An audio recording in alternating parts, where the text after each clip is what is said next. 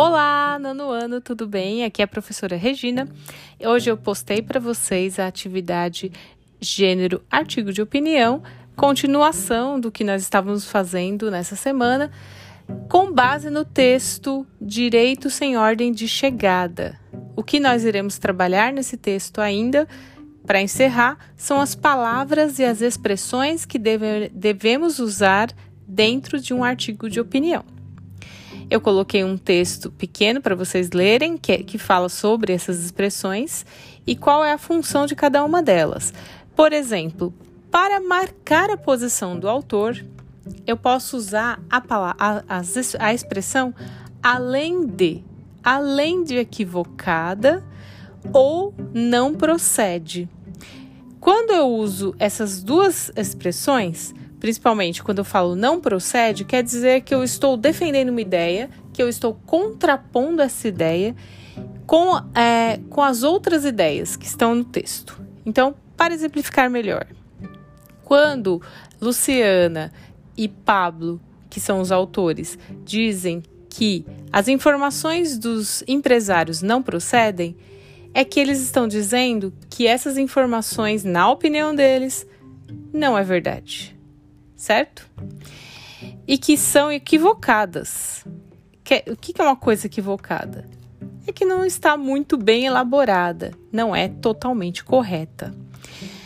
mais abaixo, se você acessar o arquivo, você vai visualizar que há um quadro e que eu coloquei essas palavras que estão no texto original e o que, que elas significam. Quando você indica certeza, você usa na verdade. É, por exemplo, quando ele diz assim, ó, na verdade, o que indica que essas pessoas devem é, ter, não devem ter uma, uma ordem de chegada, é isso, isso, isso, isso, certo?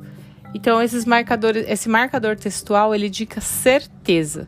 E por que, que tem que indicar certeza? Porque quando você está defendendo uma opinião, você precisa demonstrar para a pessoa que está ouvindo ou para a pessoa que está escrevendo que você tem certeza daquilo que você diz.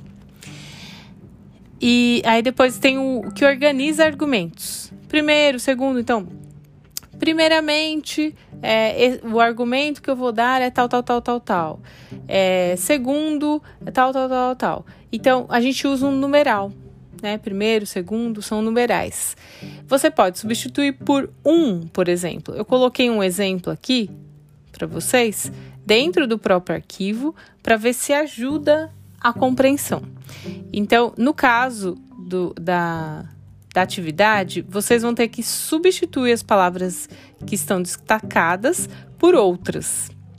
Na verdade, as palavras foram retiradas do texto é, e você precisa substituir. Então, no caso, o primeiro eu posso substituir por um. Vamos ler lá no texto. Tá assim: o primeiro, que é o primeiro argumento, é o de que essa política seria uma ingerência sobre a atividade empresarial. Você pode substituir por um. Ou seja, você está dizendo que é da mesma forma que é o primeiro. O primeiro argumento é isso, o segundo é isso.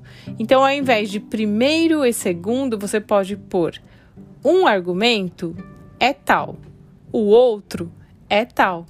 Então, você usa palavras para ordenar o seu texto e organizá-lo para quem está lendo saber qual é a ordem de importância daquilo que você está dizendo ou escrevendo. Outros, outros marcadores textuais. Acrescentar argumentos. Quando você quer acrescentar informações, ele usou, por exemplo, nesse texto, além de, outra possibilidade, mais do que, o principal argumento. Então, eu costumo muito usar além de. Eu gosto bastante desse marcador textual. Ele acrescenta uma ideia. Então, além disso, vai, não sei o que, não sei o que lá, você, você vai né, falando é, com seu interlocutor ou escrevendo para ele que você está acrescentando uma ideia importante. Tem os marcadores textuais ou expressões que indicam causa e consequência. Então, portanto, apenas porque, pois, como, já que, uma vez que, são marcadores que vão indicar ou causa ou a consequência. O portanto, no caso, ele vai indicar uma conclusão. Você está concluindo uma ideia. Então, logo, é uma consequência. Aconteceu isso, isso, isso. Então, se você deixa as pessoas com é, essa limitação de 40%, o que, que vai acontecer? Portanto, as pessoas que chegaram depois terão o direito é, cerceado ou terão o direito limitado ou não terão o direito. Portanto, não perderão esse direito. Agora, o outro é um outro marcador ou expressão. Provavelmente, se é verdade, indica probabilidade. Outro indica oposição, que é o mais, no, é, entretanto, no entanto, é, contudo, né? Introduz, in, e o outro que introduz conclusão. Logo, então, são marcadores. E assim, também indiquei para vocês, para não terem muita dificuldade, para conseguir de fato fazer essa atividade, buscar as palavras na internet e ver os seus sinônimos. Você vai lá, coloca aqui sinônimo de primeiro, sinônimo de não sei o que. E aí você vai, é, para ser mais fácil para você, para você conseguir dar conta de fazer essa atividade e conseguir pegar, pegar a intenção que todas essas palavras têm para você conseguir de fato usá-las no seu texto, tá bom?